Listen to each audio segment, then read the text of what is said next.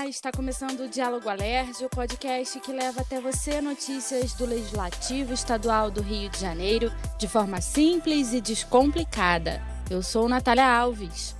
E eu, Nívia Souza. E aí, Nívia, como estão as coisas?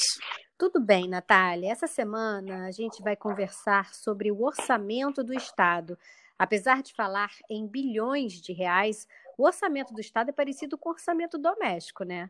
Na nossa casa, a gente precisa saber quanto ganhamos e quanto gastamos com as contas de luz, comida, despesas das crianças e por aí vai. Com o Estado, é mais ou menos a mesma coisa, né, Natália? É, isso mesmo, Nívia. O orçamento público é uma lei discutida e aprovada todo ano na Assembleia Legislativa. Ela é chamada de Lei Orçamentária Anual e também conhecida como LOA.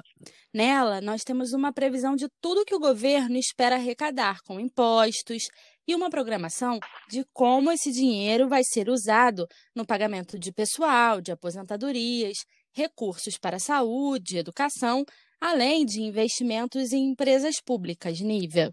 É, Natália, na LOA, os gastos do governo estão organizados por assunto, como saúde, educação e segurança. Cada uma dessas áreas tem seus programas de trabalho. Por exemplo, na educação, o governo pode prever um programa de melhoria da qualidade de ensino, que inclui aí ações de adequação das instalações físicas e valorização dos profissionais. Cada uma dessas ações tem no orçamento a sua programação de gastos. E por isso é tão importante a gente conhecer qual a previsão de arrecadação de impostos para poder programar os investimentos. É, Nívia, e para a gente entender direitinho como tudo isso funciona, a gente convidou o diretor do Departamento de Orçamento da LERJ, Elbert Stadi. Tudo bem, Elbert? Boa tarde, Nívia. Boa tarde, Natália. Tudo bem com vocês? Seja bem-vindo aqui no nosso Diálogo Alerge. E a gente queria que você explicasse para a gente como é o passo a passo da LOA. Nívia, o ciclo orçamentário se divide em três peças. Temos o plano plurianual, que é o planejamento dos programas e ações do Estado para quatro anos, a Lei de Diretrizes Orçamentárias, LDO, que além dos anexos previstos em legislação, estabelece as diretrizes para a elaboração do, da Lei Orçamentária Anual, que é a LOA. E a LOA, que além dos demonstrativos previstos em legislação, demonstra em quais programas e ações o dinheiro arrecadado será aplicado. É, e o que acontece, Albert, quando a LOA chega na LERJ? A LDO, por estabelecer, digamos, as regras para a elaboração da LOA, tramita no primeiro semestre. No segundo semestre, temos a tramitação da LOA com PPA. O prazo para o Executivo encaminhar a LOA legislativo previsto na Constituição é 30 de setembro.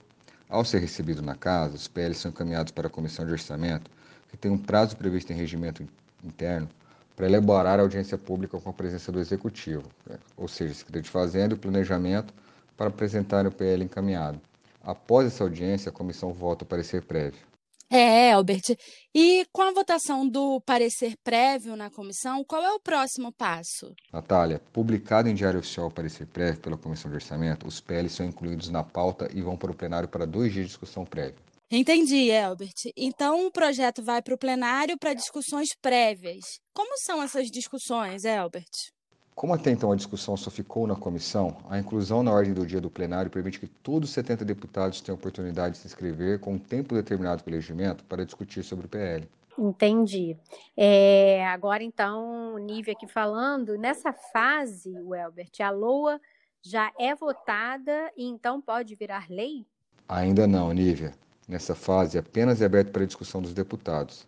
Após essa discussão, o PL volta para a Comissão de Orçamento, que, dentro de um prazo regimental, receberá as emendas apresentadas pelos deputados. É, Albert, muito obrigada. Você explicou muito bem para a gente essa parte. Mas você podia explicar melhor é, como que funciona as emendas que os deputados podem apresentar ao texto da LOA? Então, Natália, os deputados podem apresentar as emendas que modifiquem desde o texto do projeto de lei até a programação orçamentária enviada originalmente. Além disso, existe um valor definido na LDO para que os deputados possam fazer emendas destinando esses recursos para os programas ali definidos ou criar novos programas que receberão esses recursos.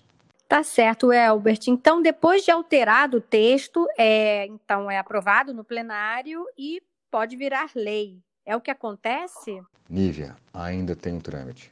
Recebidas as emendas, a Comissão de Orçamento analisa e emite um parecer sobre as emendas que é votado na comissão e publicado em diário oficial.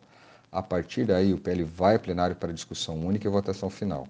É nesse momento que os partidos podem requerer a votação em destaque de alguma emenda rejeitada pela comissão. Após essa votação, o PL volta para a comissão de orçamento, onde elaborado e votada a redação final, que após publicada, volta para ser votada em plenário e encaminhada para a sessão do governador. Importante destacar a importância de se voltar até o final de dezembro para que o executivo abra o ano 2021 já com a execução orçamentária aprovada pelo legislativo.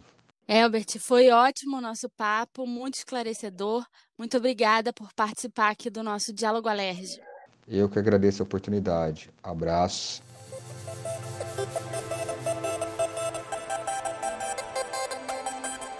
Seguindo com o nosso Diálogo Alerge, o orçamento do ano que vem é um grande desafio, né, Natália? A previsão das despesas do Estado estão maiores que a receita, ou seja, o que o governo deve arrecadar em impostos e outras fontes. A proposta orçamentária enviada para a Alerj prevê um déficit de 20 bilhões de reais. Quando gastamos mais do que ganhamos, entramos no vermelho e precisamos cortar gastos, né? É mesmo, Nívia. Ou então conseguir uma nova fonte de renda. E é isso que temos ouvido dos deputados aqui na LERJ desde que recebemos a LOA. Os parlamentares têm defendido que o Estado precisa encontrar novas fontes de arrecadação, Nívia. E talvez a principal novidade da LOA desse ano seja a criação de uma rúbrica nova. Para quem está nos ouvindo entender melhor, a rúbrica é uma espécie de previsão, um espaço aberto. Não é isso, Natália? É isso mesmo, Nívia. E uma nova rúbrica abre espaço para entrada nos cofres do Estado de recursos vindos de decisões legislativas, como, por exemplo, os mais de 5 bilhões de reais que podem ser arrecadados com a concessão dos serviços de água e esgoto, além da compensação da Lei Candir, devida pela União aos estados. Esses recursos podem dar fôlego ao Rio de Janeiro e a Assembleia Legislativa segue buscando formas de ajudar o Estado a voltar a crescer, Nívia. Então é isso, Natália. A gente vai continuar acompanhando tudo por aqui e explicando para você, cidadão, aqui no Diálogo Alerge. Até semana que vem, eu sou a Nívia Souza e peço para que todo mundo continue usando máscara e se cuidem. É isso aí. Eu sou Natália Alves. Se cuidem, não deixem de acompanhar a gente nas redes sociais e até a próxima semana.